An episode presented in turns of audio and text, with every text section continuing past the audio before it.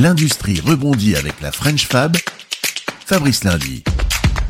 L'industrie est responsable et inventive. C'est le credo de Taking, une start-up de Lille et Paris née il y a trois ans. Elle a développé une solution de production de textiles made in France qui permet aux marques de fabriquer la juste quantité de vêtements. Tekin travaille pour Cyrillus, Petit Bateau, IKKS. Alors comment réussir une production à la demande? La réponse de Donatien Mourmand, cofondateur de Tekin.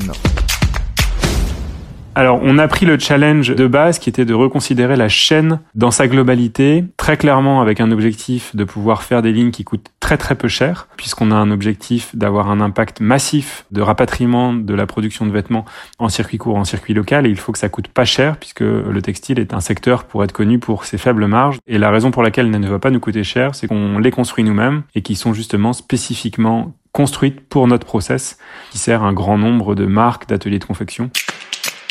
En réalité, il y a beaucoup, beaucoup de digital. C'est vrai qu'on est dans la French Fab parce qu'on est dans l'industrie. 75% de notre valeur, c'est d'un côté se connecter au niveau des stocks de nos clients pour pouvoir les relever chaque semaine et sur base de ces relevés se dire bah tiens cette semaine c'est plutôt la robe verte qui a été produite ou la robe rose. Donc cette interconnexion entre tous les acteurs de la chaîne, c'est vraiment ce qui est essentiel pour produire à la demande. On développe ces technologies pour faire en sorte que simplement les acteurs qui ont fait le choix de reproduire en local travaillent mieux ensemble grâce à la technologie. Rendre possible quelque chose qu'il serait euh, manuellement euh, quasiment impossible. Être plus rapide, plus efficace, plus juste que des circuits euh, d'approvisionnement en offshore, en push, où on va venir parier sur des grosses productions et puis in fine se retrouver à solder parfois la moitié des stocks ou finir par les mettre à la poubelle directement.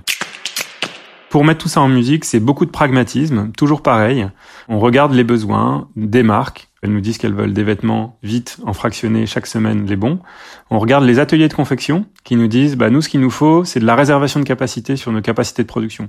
C'est pas grave si c'est du bleu ou c'est pas grave si c'est du vert, mais ce qui est important, c'est qu'on sache qu'elles vont produire. Et donc, sur cette logique-là, vraiment inspirée du lean manufacturing, on fait des contrats de réservation de capacité où les marques s'engagent à produire des vêtements, mais en décidant la semaine d'avant euh, ce qui va être produit la semaine d'après. La contrepartie aussi, c'est que les ateliers disent, bah moi je mets à disposition de la capacité de production et je m'engage à accepter finalement de savoir ce que je vais produire juste la veille pour le lendemain sur une certaine typologie de vêtements parce que je sais que ça passe sur mes lignes. Et c'est ce qui fait vraiment euh, les fondations du lean manufacturing, c'est de ne pas être dans des relations clients-fournisseurs, mais bien être dans des relations de partenariat qui répondent à une demande majeure aujourd'hui qui est celle de produire moins et de produire mieux.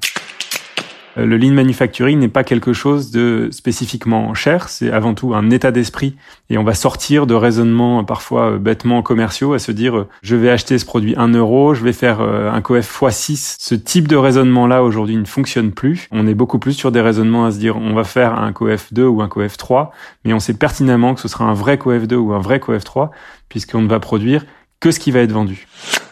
Changement de logique, mais sain. Merci Donatien Mourmand, cofondateur de Tekin. Découvrez l'industrie française en mouvement sur lafrenchfab.fr et sur les réseaux sociaux de la French Fab.